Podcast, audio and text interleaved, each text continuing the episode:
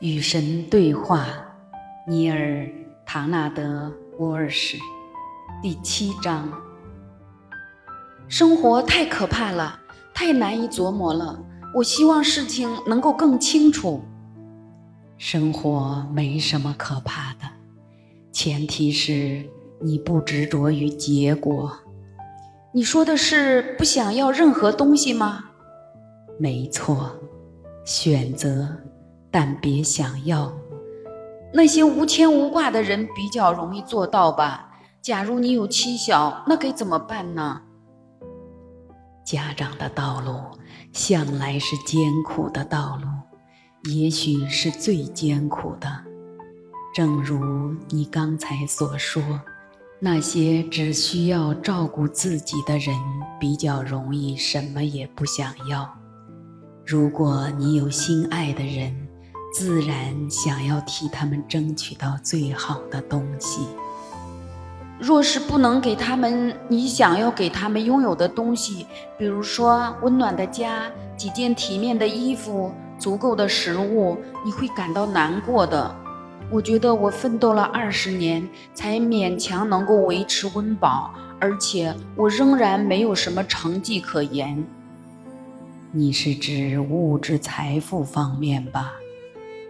我觉得男人至少应该为他的孩子准备必要的生活用品，至少应该为他的妻子提供某些简单的东西，才能谈得上有点成绩吧。我明白。你认为你的生活中的职责就是提供这些东西？你觉得这就是你的生活目标吗？我好像不是这个意思吧？这并非我的生活目标，但至少我觉得，如果在完成目标之余还能得到这样的结果，那当然最好了。那好吧，让我们回到原来的话题。你认为你的生活有什么目标呢？问得好！这么多年来，关于这个问题，我曾有过许多答案。那你现在的答案是什么呢？我觉得我现在对这个问题有两个答案：我想要看到的答案和我现在看到的答案。你想要看到的答案是什么？我想要看到我的灵魂在生活中进化，我想要看到我在生活中表达和经验我最爱的品格，那种品格是富有同情心和耐心，乐于施舍和助人，那种品格是聪慧、宽容以及爱。听起来你一直都在看这本书吗？是的，它是本非常美丽的书。讲了许许多多的道理，但我正想办法把书中的道理付诸实践。关于你的问题，我现在看到的答案是：我在生活中每天都必须为了生存奔波劳碌。这样啊？你认为这两者互相排斥吗？这么说吧，你认为理论的答案排斥了生存的答案吗？实际上。我想要的不仅仅是生存。这些年来，我不断地在温饱线上挣扎，发现我现在仍然如此。但我想要这种艰难困苦的日子走到尽头。我现在连三餐都无法解决。我想要的不仅仅是生存，我想要发达。你说的发达是什么样的呢？就是拥有足够的钱，不用担心吃了上顿没下顿，不用累死累活只为了交房租或者付电话费。说句心里话，我也不愿意显得如此俗气。但我们正在讨论的是现实生活，而非你这本书里勾勒出来的虚无缥缈、浪漫灵异的生活画面。你的语气有点愤怒，对吧？与其说是愤怒，倒不如说是沮丧。我投身这场灵性游戏已经超过二十年，你看看我现在的下场，与福利院只隔着一份薪水，而现在我刚刚失去工作，看来又要没有收入了。我真的厌倦了这种艰苦的日子。我都四十九岁了，我希望我的生活有些保障。这样我才能有更多的时间致力于神的事物、灵魂的净化之类的，那才是我真正想做的事情。可是我的生活却不允许我那么做。你刚才说的话很有意义，我想许多人看了肯定会觉得心有戚戚。下面我将会逐句来回应你的话，这样我们就能详细的分析你的答案。你投身这场灵性游戏的时间，并没有超过二十年。你只是刚刚摸一点门道而已。我愿意勉强承认，这二十年来，你一直看着他，挑逗他，偶尔试探他，但我并没有感觉到你对这场游戏有真心的，你最真心的投入，直到最近。我们要清楚的是，投身这场灵性游戏，意味着将你的整副精神。整个身体和整个灵魂奉献给依照神的形象和模样创造自我的过程，这是东方的神秘主义者曾经写到的自我实现的过程，这是西方的神力所致力研究的救赎的过程，这是每天每时每刻都根据最高意识而行动。它是不断的选择和再选择，它是持续的创造，有意识的创造，有目标的创造。这是对我们讨论过的创造工具的使用，而且是清醒的，带着神圣目的的去使用。这才是玩这场灵性游戏。现在说说看，你玩这场游戏多久了？看来。我还没开始玩儿，别从一个极端走到另一个极端，别对你自己那么苛刻。你向来有致力于这个过程，而且你灌输的心血真的比你自己认为的要多。但你这么做的时间不到二十年，离二十年还差得远。然而。你参与其中多久，实际上并不重要。你现在参与了吗？这才是唯一重要的。让我们继续来看你刚才说的话。你让我看看你现在的下场。你形容自己离福利院只有一步之遥。我望向你，看到的是完全不同的景象。我看到的这个人离豪门巨富只有一步之遥。我说你与凄凉只隔着一份薪水。我看到的你，我看到你与涅盘只隔着一份薪水。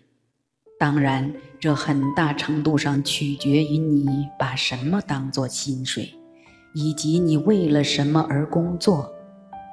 如果你的生活目标，是获得你所谓的保障，那么我能明白和理解你为什么与福利院只隔着一份薪水。然而，这种情况也能够得到改善，因为有了我支付的薪水之后，所有的好东西都会来找你，包括在物质世界感到有保障的经验。我支付的薪水。你为我工作而得到的报酬，包含的远远不止灵性的安适，物质的安适也将会是你的所有。然而，这一切最讽刺之处在于，只要你惊艳到我的报酬所提供的灵性安适，你将会发现你自己再也不愿为物质的安适操心。甚至你的家人的物质安适也将不让你操心，因为只要你的意识上升到神的层次，你将会明白，你无需为其他人类的灵魂负责。你亦将明白，尽管想要每个灵魂都安适的生活是值得称赞的愿望，但每个灵魂必须选择，也正在选择。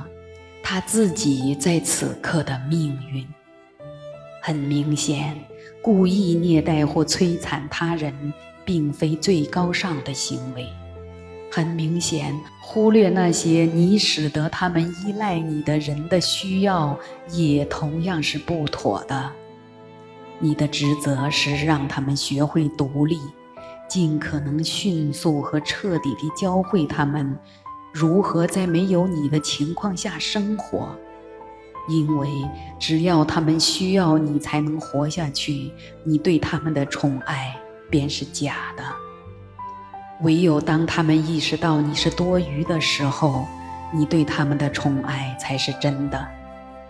同样的，神最美好的时刻是你们意识到你们不需要神的那一刻。我知道，我知道，这与你受到的所有教育截然相反。然而，你的老师告诉你的是一个愤怒的神。妒忌的神需要被需要的神，那根本就不是神，而是被当作神的神经质替代品。真正的大师并非拥有最多学生的人，而是创造出最多大师的人。真正的领袖并非拥有最多拥趸的人，而是创造出最多领袖的人。真正的国王并非拥有最多臣民的人，而是使最多人成为王的人。真正的老师并非拥有最多知识的人，而是使最多其他人拥有知识的人。真正的神并非拥有最多仆人的神，而是成为最多仆人的，从而令所有人都成为神的神。因为这是神的光荣和目标，他的臣民不再是臣民，所有人都认识到神并非遥不可及的对象，而是必将到达的境界。我希望你能理解这个道理，你的命运必定是快乐的，你无法不被拯救，除了不认识这个道理，没有别的地狱。所以，身为父母、配偶、被爱之人的你，别让你的爱人成为粘合的胶水而是让他成为磁铁，先是互相吸引，然后反过来相互排斥，以免那些被吸引的人开始认为他们必须粘着你才能活下去。没有什么比这。离真相更远，没有什么比这对别人的伤害更大。让你的爱把你爱的人推进世界，让他们去完满地经验他们的身份。这么做，你才是真正爱过的人。这是艰苦的旅途，这是家长的道路，沿途有许多的干扰。许多的世俗顾虑，苦行者不受所有这些影响。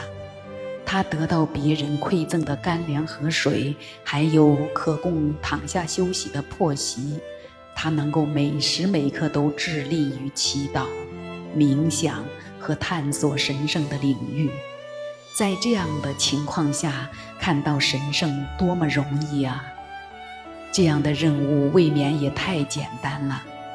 但给苦行者一个配偶和几个孩子试试看，要是能够在凌晨三点需要换尿片的婴儿身上看到神圣，要是能够在每月一日需要付费的账单上看到神圣，要是能够在配偶的绝症中，在失业下岗的时候，在孩子的发烧中。